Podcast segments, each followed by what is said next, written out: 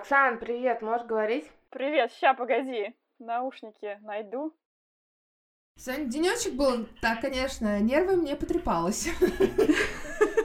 Я уже, да, я уже и мужа вынесла, все. Я говорю, сегодня вообще какой-то странный день. Я даже где-то, короче, за 15 минут до выхода Йоха мне сегодня сказал, что что я должна идти к стоматологу с Сашей. В общем, я подорвалась. То есть я не знала не только про то, что мы, во сколько мы сегодня записываем, я вообще как-то в полной прострации. Так что, ну, начнем. Ну, я могу сказать, что Оксана у нас знатная саботажница. Самосаботажница. То есть вообще мы должны были писать днем, вот. А потом мы должны были писать вечером два эпизода. Но потом Оксана сказала, а давай мы выйдем в прямой эфир. Поэтому сейчас как бы пытаемся хотя бы один записать и не двинуться кукукой. Двинуться кукукой, Ну что, мы хотели говорить о детских садах. Да, почему причина того, что я такая просто в какой-то кукушке, да, это то, что у нас проходит адаптация к саду с младшим ребенком, вот. И э, как-то для меня это очень волнительно, и э, как бы у него перестраивается режим, и все меняется, и я, в общем, одновременно пытаюсь проживать свои чувства по этому поводу, вот. Но он молодцом, он э, выдержал 4 дня и сегодня даже остался на 45 минут без... Ну, он сходил с папой, вот, и Йохан зашел за угол, и все прошло хорошо. Ну, я помню, когда ты первый раз оставляла Ваню, да, Вилли одного, да. мне кажется, переживала больше, чем сам Вилли. Да, где-то, по-моему, было 8 или 9 месяцев, у меня как раз вот были какое-то обучение по правам, и я его оставила, не помню, на 4 или на 5 часов, в общем, такое, когда длинное, там нужно сидеть долго. Вот, и я вся такая, ему было все равно. То есть, несмотря на то, что ГВ, ну, по крайней мере, визуально он совершенно он даже не плакал, когда я вернулась, он обрадовался просто, и все. Ну, непривычно, я думаю, после первых детей, потому что у нас, как бы, мы сначала были с ними разлучены не добровольно, и это, естественно, был такой стресс, они были совсем, ну, как бы, новорожденные, да, а потом это, мне кажется, отложило отпечаток на все, ну, как бы, и на них. Они довольно тревожные, как бы, и сейчас, вот, и эмоционально они всегда были немного младше, и поэтому, хотя они вот в сад пошли намного позже, то есть, ну, как намного, не намного, полтора года им было, но они были намного менее эмоционально как бы зрелыми в тот момент, мне кажется, поэтому все происходило очень-очень трудно. Окей, okay, но ты все равно переживаешь. Я переживаю, наверное, потому что я жду того же самого, а он как бы, он такой самостоятельный, то есть вот ему всего 14 месяцев, и он уже там сам ест, он как бы пытается что-то, он как бы не разговаривает, но он понимает, видно, что он понимает речь, понимает, что происходит, и он очень быстро всему учится. Но мне тяжело, наверное, потому что я еще понимаю, что я вот, скорее всего, я сделаю это как в последний раз.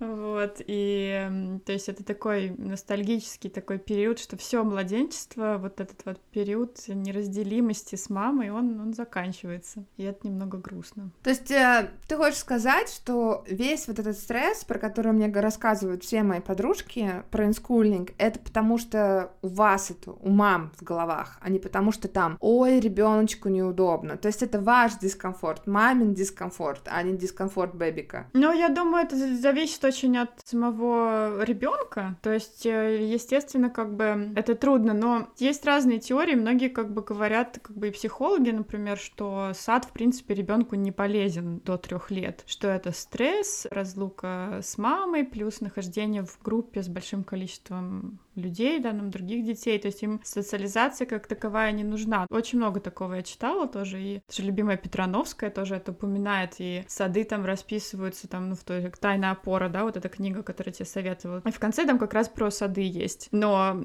это я немного как бы показано на примере... Да, ну вот там, я не знаю, помнишь, она разбирает, как бы, грубо говоря, психологическую травму садика, но, правда, это на больше таком примере советских садов, я не знаю, как сейчас там в России, в Швеции немного, ну, все гуманнее, вот. Но как бы есть, безусловно, это дискомфорт, но я думаю, преимущество в том ну, числе... Давай о Швеции поговорим, потому что мы поставили Юлю сейчас в четыре детских сада в очередь, а Молли, тренер, да, из нашего плавательного клуба, и наш копирайтер там, она пишет, что Анна, вы должны уже и в школу поставить, и присылает да, мне списки школ. обязательно, да. Да, обязательно ставь в школу и так далее. Вот, я говорю, ну я в детский сад поставила на очередь ребенка, типа, через неделю, как она родилась. Вот. Но четыре детских сада, которые мы мы выбрали, они все разные. И вот мне интересно, я знаю, что ты же тоже жила, да, в нашем пригороде в Тебе. Я знаю, что у тебя свое мнение по поводу детских садов, которые у нас есть здесь. Сейчас mm-hmm. детки у тебя ходят в детский сад, который, в принципе, можно отнести к пятому типу детских садов. То есть мы поставили в четыре разных типа детских сада нашу дочь, но у тебя, получается,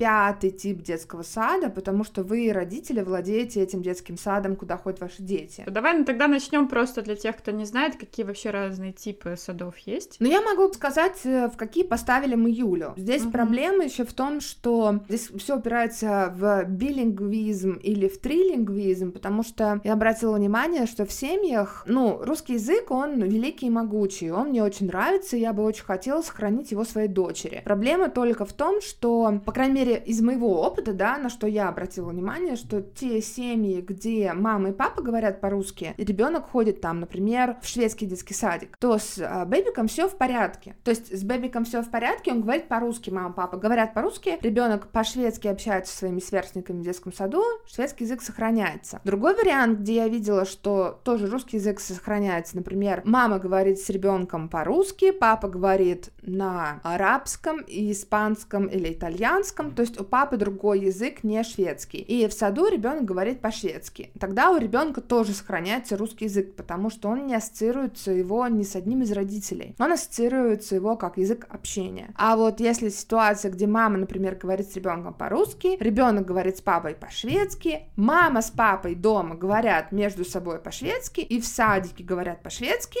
шведский, естественно, выигрывает, и ребенок такой, а что я по-русски буду говорить? Не буду я говорить по-русски. Все детки меня прекрасно понимают на шведском, и все, русский умирает. А тащить его за собой, это очень-очень тяжело. Я была няней, мальчику, да, я с ним общалась только по-русски, он все понимал, но он отказывался обратно говорить со мной по-русски. То есть э, это очень-очень тяжело. Ребенок просто выбирает тот язык, который проще. Шведский он очень простой язык, он намного проще в чтении, Но я бы не чем сказала, английский. что он выбирает тот, который проще. Все равно язык среды выигрывает. Ну язык среды, но проще я в плане не то, что он как язык труднее, что он много ошибок делает, а он ему проще. То есть а зачем ему ему тот язык, на котором не разговаривают те, с кем он хочет общаться. А все мамины, например, подружки и дети подружек, они все равно так или иначе поднимают шведский, потому что мы в этом обществе живем. Я знаю, тебе нужно в тот же садик, в котором у Юлии Бандак дети, потому что там уже 10 русскоговорящих детей. Это практически русский сад в Сольне. В Сольне есть очень прекрасный китайский детский садик.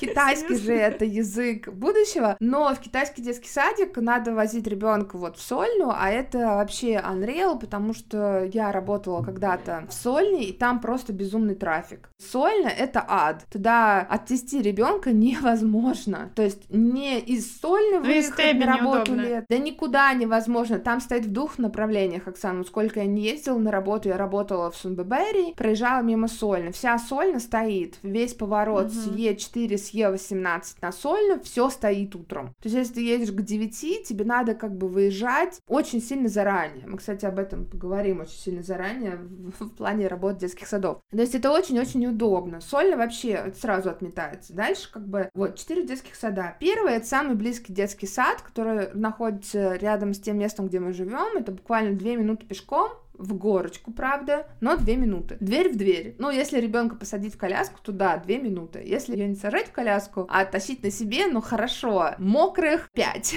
вот, то есть это очень близко, но это коммунальный детский садик. Это обыкновенный, совершенно обыкновенный детский сад, который работает по совершенно обыкновенной, да, да государственной, mm-hmm. по совершенно обыкновенной системе. Вот. Второй детский садик — это тот детский сад, который находится две минуты от того места, где ты жила. Это Футура, это детский садик на английском языке. Потому что я вот думаю, что если папа будет говорить по-шведски, мама будет говорить по-русски, а ребенка отправить в английский детский сад. Тогда мы привнесем три языка. Вот, и может быть тогда русский не умрет, думает Таня, да? То есть у тебя главный приоритет это язык, когда ты выбирала, или какие-то еще факторы? Ну, другие два детских сада у нас есть Вальдорф, детский сад Хагернес, недалеко от Тебю, и по системе Вальдорф или Вальдорф, я не знаю, как правильно по-русски ударение ставится, и Монтессори. Не представляешь себе, да, как Вальдорф отличается от коммунального, и как Монтессори отличается от Футуры, то есть это прям... Это абсолютно, да, просто очень Глобально интересно, потому что абсолютно сады. другой, да. У меня была ровно такая же логика, когда мы выбирали вот эту квартиру, да, которая была в Тебе, я была беременна, и мне тогда казалось тоже, что русский — это прям супер важно для меня, и английский тоже супер важно для меня, и вообще мои дети должны быть такие международные. И вот тоже я думала про сохранение языка, и поэтому, когда я увидела эту квартиру, что она еще прямо рядом с этим английским садиком, вот тоже просто через дорогу, я поставила их в очередь туда, и я даже больше никуда не ставила их потом, то есть когда они родились. Ну, причем мне очень многие советовали эту сеть, это сеть садов по Стокгольму. У меня не было такой идеи, что мне там может не понравиться, им там может не понравиться, и поэтому, когда мы туда пришли на вот этот инскульник, да, адаптацию к саду, у меня был просто шок, и я поняла, что я вообще не о тех вещах думала. В плане язык это такое 155-е. Ну а вот эта адаптация к саду, про которую ты сейчас начала рассказывать, она в русских садах тоже бывает? Или это вот исключительно что-то такое шведское нововведение, когда ты свое дитятко по 40 минут начинаешь вводить? В России вообще очень разный разброс. Там как бы развиты очень частные сады, и там, грубо говоря, каждый сад ставит свои правила. И как вот у меня брат ходил в этот частный садик, как бы потому что в государственном так и не дали место, но это уже другая история. И там тоже была похожая адаптация, и как бы тоже под ребенка все подстраивается, ты ходишь с ребенком, потом он уходит один, ты как бы можешь выбрать любое расписание и так далее. Слушай, ну вот в этот сад, про который ты говоришь, про англоязычный, да, это Футура, ты мне рассказывала исключительно негативные отзывы о нем. Мгм. А то, что я читала и про то, что говорят наши соседи, которые водят туда детей, они просто восторженно об этом отзываются. Когда я была в Футуре в центре города и смотрела, как ну, там люди работают, меня напрягло в центре города, в одном из детских садов, то, что воспитательница ходила и шаркала ботинками.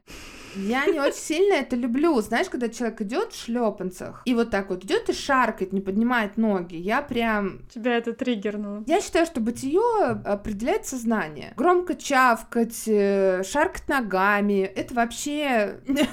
Есть как бы футура, там англоязычный садик, он как бы считается частно-государственный, да, то есть в Швеции все садики государственные, кроме как бы совсем каких-то Мгм. ну, Редких случаев. частных случаев, редких случаев, но в принципе даже если это называется частный сад, как правило, они получают финансирование от государства, и вы не платите каких-то баснословных денег, вы платите точно такую же сумму, как и как бы в любом другом государственном саду. По-моему, максимальное, там в зависимости от того, сколько ты зарабатываешь, столько ты платишь за ребенка в садике. Да, там прогрессивная ставка. Ну, максимально, по-моему, ты можешь платить 150 евро, да, за месяц. Но, к примеру, если вы ходите вот по настоящему в самый частный сад, есть несколько таких, их немного, их около пары в Стокгольме, то тогда ребеночек вам обходится не 150 евро там в этом саду за месяц, а обходится в 1200. Это вот реальная стоимость ребенка в детском саду и в школе. 1200 евро в месяц. Даже больше. Я думаю, они все равно получают. Это не полная стоимость. Нет, нет. Они нет. вообще ничего не получают. Они вообще ничего не получают. Они получают что-то, я думаю, потому что если у тебя нет персонального номера, то еще больше стоит цена, да, но я думаю, надо как какие-то узнавать. субсидии частные сады все равно получают. Просто если они хотят каким-то образом там улучшить э, какие-то вещи, да, то они вот дополнительное финансирование получают уже от родителей. То есть это не запрещено, но такого мало. Да, чем тебе футура не зашла? Конкретно, я думаю, что проблема там была не столько в самом концепте, то есть сам концепт, естественно, он был неплохой. То, что ну, многим не нравится в шведских традиционных садах полное отсутствие дисциплины, и там действительно просто полная анархия. А как правило, считается, что ребенок может делать все, что хочет, то есть никто никого ничего не заставляет делать и так далее. Многим, особенно с нашего постсоветского пространства, это не нравится. Вот футура — это тогда ответ просто на это, потому что они идут больше за британской системой образования, Но я тебе могу сказать, что даже шведы, то есть у моего мужа, да, сестра и муж. Муж повар и работает э, в английской школе поваром. То есть у них это школа, у которой есть собственный персонал, который готовит детям еду, что ты понимаешь, редкость. Это значит, что Да. все готовится с нуля каждый день. Вот, он говорит, что он работает там, и он очень бы хотел, чтобы его дети тоже ходили в такую школу, потому что дети там более-менее воспитаны и а, адекватно себя ведут. А, а в коммунальных школах там, он говорит, я туда работать не пойду, там кошмар. Вот, то есть это не только, типа, люди из постсоветского пространства, это даже люди уже из шведского пространства говорят, как бы, хотим дисциплины для своих детей. Да, то есть вот эта, эта дисциплина там немного более так построже с режимом дня, причем даже для совсем малышей. И изначально мне, может, это казалось хорошей идеей, а когда я увидела это на практике, ну, оказалось, что это не работает. Дай мне пример, чтобы я поняла, что он не совсем подходит моим детям. Ну, come on, что это значит? Ну, например, они как бы начинают день с того, что они сидят в круге, да, и поют песни, то есть это очень как бы типичный такой старт, да. И, м, ну, эта преподавательница, в общем, решила не начинать день, пока мой годовалый ребенок с особенностями развития не сядет на свою попу и не будет как бы хотя бы вести себя тихо в этот момент. То есть она настаивала, чтобы он это сделал. И я такая, как бы, ну, мы можем ждать до вечера, в принципе. То есть это не случится. Я не знаю, конкретно у нее не было опыта как бы с этим, или просто как бы вот они реально так, ну, зациклены на этом, что им это было важно. Или, например, эм, когда было время еды, все спускались в столовую, они сажали этих малышей, да, они должны были ждать, когда еда придет. И им нельзя было как бы издавать никаких звуков и ничего, и как бы, ну, это очень сложно для таких маленьких, и как бы она не прикрикивала, но она довольно строго как бы с ними разговаривала и говорила так, типа, грубо говоря, все тихо, все тихо сидим, ну, как бы, если это перевести, да.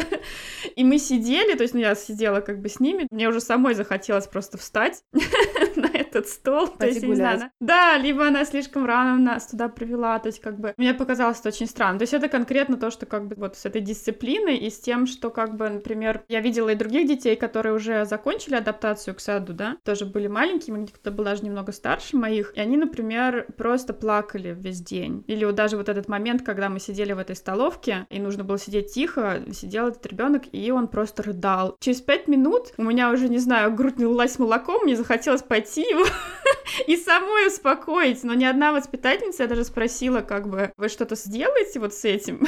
Причем не то, что они были заняты, это не было такого, что там был какой-то, просто вот они говорят, нет, мы не берем на руки, потому что они должны выучить, грубо говоря, что, ну, сейчас время такое, и если он плачет, пускай он плачет, и я такая, нет. Ну, я думаю, что это не подходит мне. То есть я хочу, чтобы моего ребенка взяли на руки. Ну, а ты в другом садике думала, что было по-другому? Да, я видела, что было по-другому. Я видела, допустим, эту учительницу вот в другом саду, это обычный шведский коммунальный садик, которая, грубо говоря, если вот эти малыши, ну, были расстроены, например, у них там но многие устают перед как раз не, не совсем доживают, грубо говоря, до обеда, да, они хотят спать. Она как бы не могла взять всех на руки, но она садилась на пол, и вот так вот вместе с их игрушечками, вот этими там зайчиками и всем, она просто с ними садилась вот так вот в обнимку и читала им книжку, они сразу успокаивались. Ну, их там было трое, и всегда они брали всех малышей на руки. А у тебя разве мальчики, вот близнецы, они разве пошли в полтора года в сад? Не позднее? Или это корректированный возраст, говоришь? Ну да, это коррегированный возраст, так он был Коррегированный. немножко больше, да. Но коррегированно, да, им было полтора года. Но Витя еще даже не ходил. То есть он не мог ходить сам. Он ходил только с таким урлатором. Саша уже был такой довольно самостоятельный товарищ, и у них уже была няня к тому времени. То есть они не то, чтобы они прям были такие совсем малыши. Но вы потом перевели их, вот, вот смотри, я помню, я помню вот этот вот переходный ваш период, когда вы сказали, нет, футура нам не подходит, вы нашли другой сад, вы перевели ребенка в другой сад, и начался ад, что ты должна была отвезти их на велосипеде в этот садик, потом вернуться, принять душ, переодеться и поехать на работу в IBM, потому что ты как раз в тот момент работала в IBM. Мы прошли три дня инскульнинга, там давалось только три дня в этой футуре, тоже как бы спорный вопрос. На третий день я как бы уже приняла решение, такая, ну, я не могу просто, я не могу их отдать сюда. И эм, села на попу, потому что, я же говорю, я не поставила их в очередь никуда. И просто позвонила как бы в коммуну, и они сказали, ну, мы вам обязаны дать место в саду в течение трех месяцев. То есть есть такое правило. У меня уже работа, ну, была запланировано, да. Я вот эти три месяца села обратно в декрет, то есть я не вышла на работу, но нам дали место, но это, естественно, был сад не рядом с домом, но он чисто случайно, он оказался просто суперским, то есть это был, как бы, ну, в Стокгольме это был лучший сад, в который мы ходили, и он, в принципе, он был довольно большой, то есть там почему там были места, потому что это был очень крупный садик, и, то есть это был как бы один из его минусов, вот, а так там были очень хорошие преподаватели, и несмотря на то, что он был как бы абсолютно обычный, мне показалось, что там было очень все равно приближено к монте потому что какие-то элементы монте они очень популярны в шведской педагогике, то есть вот то, что там ребенок самостоятельно все должен делать, например, и у него свобода выбора. Но ты можешь немножечко рассказать про монте Я расскажу немножко про Вальдорф, потому что это вот отдельные, да, такие течения детских садов, в которые можно вот за эти 150, грубо говоря, максимальных евро в месяц попасть в Швеции в детский сад. Да, я не знаю, на самом деле, могу ли я рассказать так супер профессионально про монте Мне очень понравилось ну, вот в одном из монте паре садов. тройки предложений. Как я понимаю, самое главное это то, что там нет установленного какого-то режима занятий, но это более актуально для более старших детей, которых готовят уже к школе. Вот, и они работают в основном на таких э, станциях, да, или на они зонируют пространство, где как бы ребенку доступно все, то есть какие-то материалы, игрушки, там есть специальные какие-то развивающие игрушки по методике Монтессори, но вот все доступно на уровне ребенка, там, если это совсем хардкорный Монтессори, то там даже маленькие унитазики и маленькие раковинки, да, то есть чтобы просто человек был полностью самостоятельным. Это, кстати, в Вальдорфе тоже есть вот этот элемент э, самостоятельности. Они там стараются готовить с ними вместе тоже, то есть полностью, ну, фокус на том, что ты отдельная такая личность. Если тебе там не хочешь сейчас заниматься математикой, а хочешь рисовать, то тебя никто не будет, грубо говоря, заставлять там участвовать в этом активитете, ты можешь всегда пойти и делать что-то другое. И, как правило, это невозможно осуществить, если в группе там 16 человек, эти сады, как правило, выдерживают группу поменьше, вот, либо как нанимают больше персонала, то есть они тоже часто кооперативы, то есть вот то, что мы там, да, договорились поговорить попозже. То есть это такая форма организации, да, которая дает немного больше свободы э, садику. Ну, то, вот, э, когда я была няней, мальчик Арра, о котором я заботилась, он ходил как раз в монте Детский садик через дорогу, он был в Сиктуне, назывался Элефантен. Это было очень, я не знаю, у меня просто такие приятные воспоминания. Когда я была няней, это было так круто. Мне так это нравилось. Просто, ну, представь себе, что это было 13 лет назад, ему было четыре с половиной, когда я приехала, сейчас ему 18 этой осенью, да. представляешь? То есть, когда он меня вот здесь маленькой такой обезьяночкой все время висел, я его таскала вот так вот на себе, а сейчас, когда мы приезжали в гости к ним в 2019-м, они живут в Испании, он стоит, и он уже на две головы выше меня, понимаешь? И это, ну, я не знаю, это прям... Вот мальчик, у него в детстве была русская няня, Вот, да, и он ходил, значит, в этот э, детский садик Монтессори в Сиктуне. Мы жили через дорогу на Клокер и Гранд Фэм, тупик часовщика, улица называлась. Сиктуна вся еще такая она такая вся кукольная. И, ну, вот как мне в тот момент казалось, штука монте это когда у ребеночка пытаются понять, к чему у него лежит душа, да, что у него хорошо получается. И вот то, что у него получается хорошо, они стараются развивать. А то, что ему не хочется делать, они дают по минимуму. То есть вот ты должен вот столько математики, допустим, знать, вот столько математики мы тебе даем. Но Аре нравилось постоянно что-то строить, и он постоянно сидел с Лего. И, ну, частично критика была к тому, что, ну, если он не хочет математики, значит, он не заказывает своей учительнице на следующий день, чтобы она ему в личное расписание эту математику поставила, понимаешь? Mm-hmm. Но, с другой стороны, то, что монте как бы, ну, вот они делали, это то, что они пытались раскрыть его потенциал, что ему нравится. То есть, естественно, ему нравилось ходить в этот детский садик, потому что он занимался там, то есть они все, да, вот как ты сказал, у них там по станциям. То, что мне еще нравится, что хорошо. А вот если ты говорила, что в футуре они говорили тишина, тишина, тишина, то в Монтессоре у них есть комната тишины. То есть комната, в которой играет медленная музыка, и ты в ней не разговариваешь. То есть они стараются как бы зонировать тебе правила пространством, а не тем, что сказал другой человек. Мгм. Вот в этом месте мы делаем это, и мы делаем все вместе, а не как бы я тебе говорю, и это моя воля, и ты молчишь, а я тебе Да, мне вот говорю. это вот подчинение авторитетам мне совсем не импонирует, если честно. Этого и так достаточно, и в школе этого будет еще больше, даже, даже в шведской.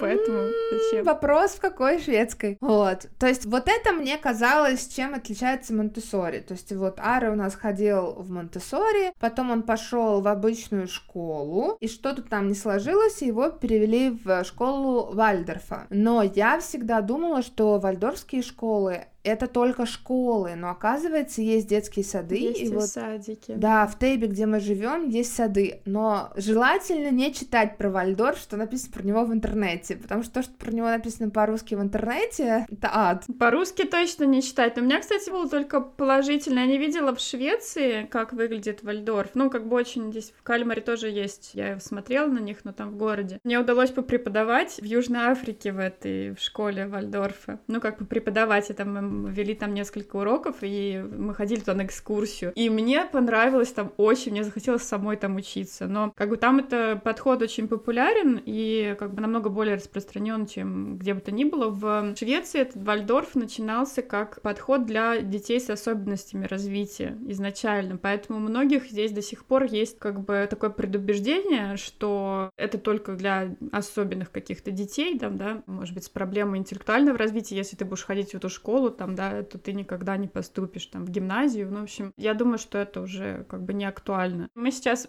получается, рассказали про обычный коммунальный сад, да, про Монтессори, про международные сады, да, английские сады. И начинаем про Вальдорф, то есть это вот сейчас у нас четвертый. Вот, в как бы это на философии Вальдорф Штайнер, да, как это так его, по зовут, э, этого немецкого чувака. И проблема еще в том, почему этот подход немного еще так фонит, да, это как бы это было разработано во времена фашистской Германии, да, то есть я знаю, что он а, ассоциируется с э, фашистами, и поэтому как бы тоже многие его не любят, и там есть просто, ну, не в самом то, что сейчас применяют, а вот в этих его книгах и так далее, там очень такие, ну, взгляды, которые не окей, вот. Еще много странностей, что он там тоже они за гомеопатию, и там есть еще предмет, как же он называется, иоритмика, как-то так, ой, не знаю, к сожалению. То есть и это выглядит очень странно. Наш друг в Южной Африке, он ходил в такую школу всю свою жизнь,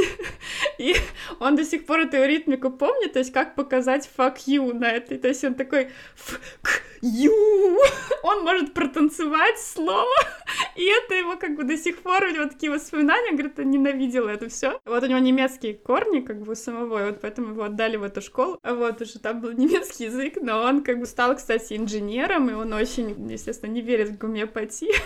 Гомеопатию, как это правильно произносить, но вот это вот э, fuck you, оно у меня с этой ритмикой, она у меня до сих пор как и такое воспоминание. Но у меня вот о современной вальдорфской школе в Южной Африке у меня остались прям только супер какие-то позитивные воспоминания о том, какие дети там тоже были. Они были такие свободные. То есть предыстория — это то, что мы приходили в разные школы, с, эм, рассказывая там про экологию, про наш вот этот природный резерват, в котором как бы я волонтерила, да, и мы там рассказывали про то, как с природой надо Мгм. дружить, да. Просто в каких-то школах все таки сидят, ну что тут опять какая-то, какие-то эти, да. А вальдорфцы, они все поднимали руки, всем им хотелось что-то высказать, и они все сидели в таком как бы полукруге, и учитель был такой интересный, в общем, что у них на стенах везде было развешено какой-то арт, в общем, где-то музыка доносилась, в общем, параллельно с этим. Я такая, боже, это какой-то фантазийный мир просто. Ну, смотри, вот у меня ощущение, потому что Сара ходила в школу Вальдорфа, да, и то, что я читала, они считают, что человек — это дух, душа и тело. То есть и они ребенку дают соотнести мысль, как бы, да, вот, ну, логику, чувствительный мир, это вот там эмоции, художественное восприятие, музыка и так далее. И потом воля, то есть это практические какие-то способности, которые тебе нужны. И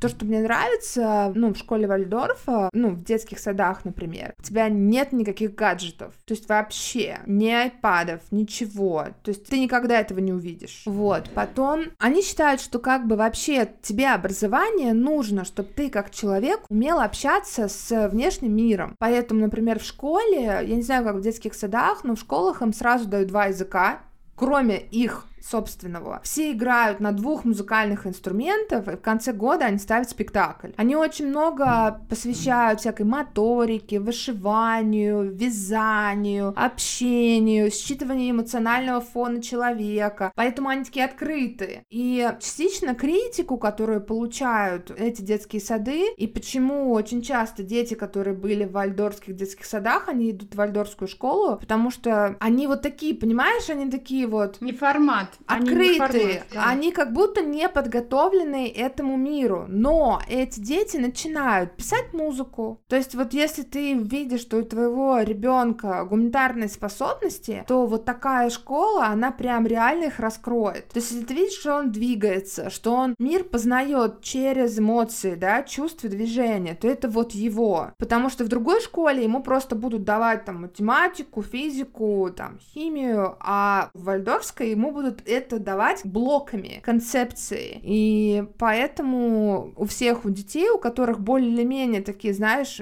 сразу видно, что они такие гуманитарии, или они танцуют, да, вот эта вот история про создательницу мюзикла «Кошки», знаешь, я не помню, как ее зовут, ей вообще ставили диагноз этой женщине. Когда ребенка оставили наедине с музыкой, она начала танцевать, и ее родителям сказали, понимаете, ваш ребенок не математик, она танцовщица, то есть перестаньте насиловать ее какой-то там математикой или еще чем-то, у вас ребенок, он танцор, танцовщица, да, все правильно, просто слово танцовщица по-русски звучит, ну вот совсем нехорошо. Поэтому, как бы, да, Вальдорф, но мне нравится, что они учат детей проживать свои эмоции. Ну, мне нравится, как они это делают в Швеции, но изначально, естественно, они даже говорят, что вот это все вот антропосовское представление о человеке, это как основа вот этой вальдорфской педагогики, она, естественно, применяется не в полной мере, как она была создана в этом 1900 1919 году. Вот. Оно, естественно, уже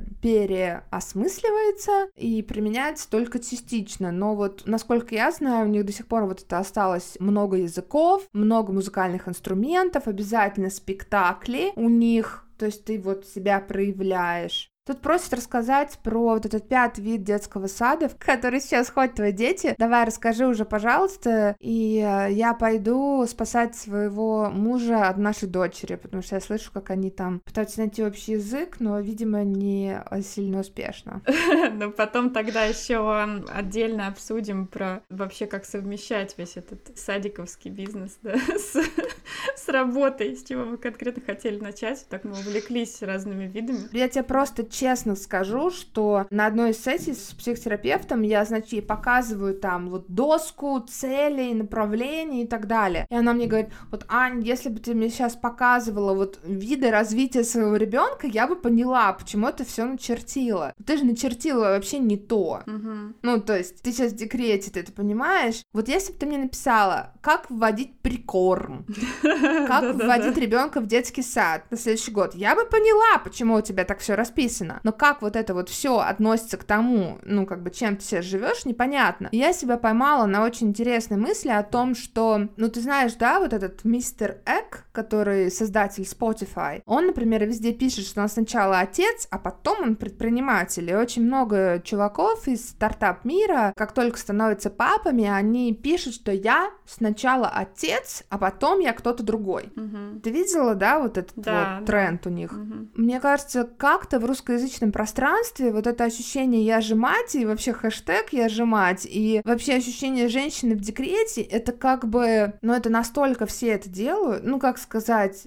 это так избито. Не знаю, мне кажется, что у тебя какое-то собственное предубеждение, что если ты как бы пытаешься, грубо говоря, делать так, чтобы это никак не повлияло на твою карьеру, чтобы никто не знал, что у тебя вот... А еще у меня есть ребенок там, да, или два потом будет. Ну, вообще-то моя дочка закрывала PyCon Conference с фотографией книжки Neural Networks, и всем сказали спасибо и извинились за то, что Chairwoman не было на PyCon Sweden 2020, потому что она растит новое поколение юзеров питона. И то есть я не скрываю о том, что я стала мамой, и как бы я не собираюсь говорить, что я этот год работала, но просто как-то вот морально вдруг начинать изучать какие-то вещи, и вот как мы сейчас с тобой трем про садики, и я прям, ну, я в это вовлечена, мне это интересно, но с другой стороны, я смотрю на себя и думаю, очередная мамочка, да, я которая знаю, там... тебе ты смотрела на всех, получается, у тебя все подруги как бы сначала, ну, стали мамами практически, да? Да. Причем даже заранее, еще даже когда, ну, моим детям уже пять лет будет в этом году, и тогда ты да, даже еще не особо задумывалась, да, об этом. И я помню такая, ну все, очередная подруга, все, что она, о чем она может говорить, это памперсы, какашки. Как вы меня достали.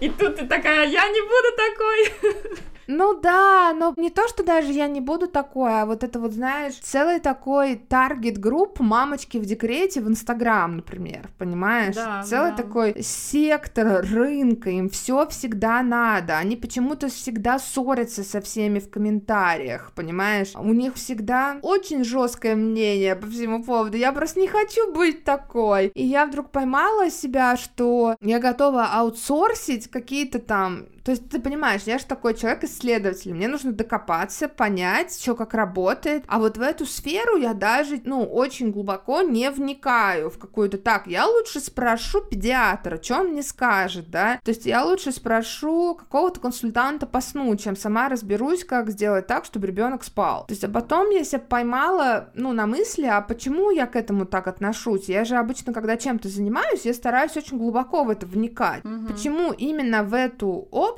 я как-то так вот, знаешь, типа, не Да, это как что-то дело. как будто бы это не сильно важно. Да, хотя на самом деле это очень сильно важно, и поэтому я сама себе удивляюсь тому, что я вот сижу с тобой уже целый час, тру про садики, и мне это интересно, я такая, кто эта женщина? Ну давай, последнее мы тогда скажу, чтобы как бы это у нас повествование сложилось. Послед- закрыть. Да, гештальт закрыть. Последний вид как бы садиков — это кооператив. Но есть еще на самом деле еще один, и называется Дагмама. Но это я прям совсем коротко скажу. Ну, кооператив, получается, это когда, ну, мы говорили об этом не в этом подкасте, а в другом, что в Швеции очень популярны вообще кооперативы. Это форма организации, да, то есть э, нет для выгоды, а просто вот люди объединяются, да, у них есть какие-то, то есть это non-profit organization, да, или я не знаю, как в России, какое название этому соответствует, но, в общем, может быть, вы нам подскажете. Вот, и, значит, есть какой-то устав этой организации, есть э, цели, зачем они собираются, у них есть э, бюджет, и вот таким образом родители организовываются и создают сами свой садик. Как правило, это уже как бы случилось в какой-то момент времени до, то есть, например, вот наш садик, в который ходят мальчики сейчас, он был раньше кооперативом, его создали 30 лет назад, когда в деревне вообще не было садика. И они вот самоорганизовались, нашли персонал, и, соответственно, ты просто подаешься на финансирование от государства, то есть тебе нужно какое-то количество членов, да, чтобы получить это финансирование, находишь помещение, которое соответствует тоже требованиям под садик, и все. И открываешься, и как бы, ну, не совсем делаешь, что хочешь, то есть педагогика должна соответствовать шведским каким-то нормам, которые у них есть, но они довольно такие расплывчатые, поэтому часто эти кооперативы создаются тоже с каким-то уклоном. Это может быть Монтессори, это может быть еще какое-то, и дальше как бы просто от преподавателя и уже от его творческих способностей зависит, ну, чем они будут там заниматься. У нас, например, в этом саду, что мне понравилось, одна из преподавательниц, она художница, вот, и это прям чувствуется во всем, все она в свободное время, она рисует, и э, она делает такие картины из ткани, я не знаю точно, как это называется, в общем, она тоже выставляется здесь, на Эрленде, и, естественно, она привносит это все в педагогику тоже, и я думаю, что тоже благодаря ей, например, у Саши тоже этот интерес стресс поддерживается, то есть не только мной, а там в садике тоже. То есть у них нет как-то монте каких-то строгих рамок, но они сами, сами преподаватели видят, ага, вот этому нравится вот то, вот этому нравится вот это, они mm-hmm. стараются это поддерживать. Но, естественно, какие-то рамки там тоже есть, потому что это все таки не совсем такое. Есть кооперативы, которые очень маленькие. Я не знаю, каким образом они, я видела это тоже в Тебю, каким образом они делают свой бюджет, что он у них работает, но есть очень маленькие группы, которые как бы функционируют. Там, естественно, совсем другое тоже внимание к детям. Может быть, у них очень какие-то Слушай, но я когда была бухгалтером, у меня был в клиентах детский садик который как раз был кооперативом в центре Стокгольма. Вот их проблема была даже не столько зарплаты, сколько location, к сожалению. То есть цены на аренду помещения в центре города у них были просто катастрофические. Требования к уровню вентиляции были тоже очень большие, ну, чтобы помещение было правильно вентилируемое и так далее. Поэтому они, например, там оплачивали ремонт вентиляции, брали на него кредит как кооператив. Потом государство оплачивало частично, возмещало расходы, но совсем чуть-чуть. То есть они влетали просто в очень большую сумму из-за помещения, потому что я знаю, что у вас, например, оно как бы помещение выкуплено родителями, да, а вот э, в центре Стокгольма это было практически нереально. Так, Оксана у нас опять отключилась. Но мы уже достаточно долго онлайн. Мне, к сожалению, надо уже сворачиваться. Мои все детки, конфетки и муж очень голодный. Поэтому рассказывайте о нас своим друзьям. Я постараюсь сохранить вторую часть эфира тоже. Не могу обещать, вот, но всем прекрасных выходных. Пока-пока!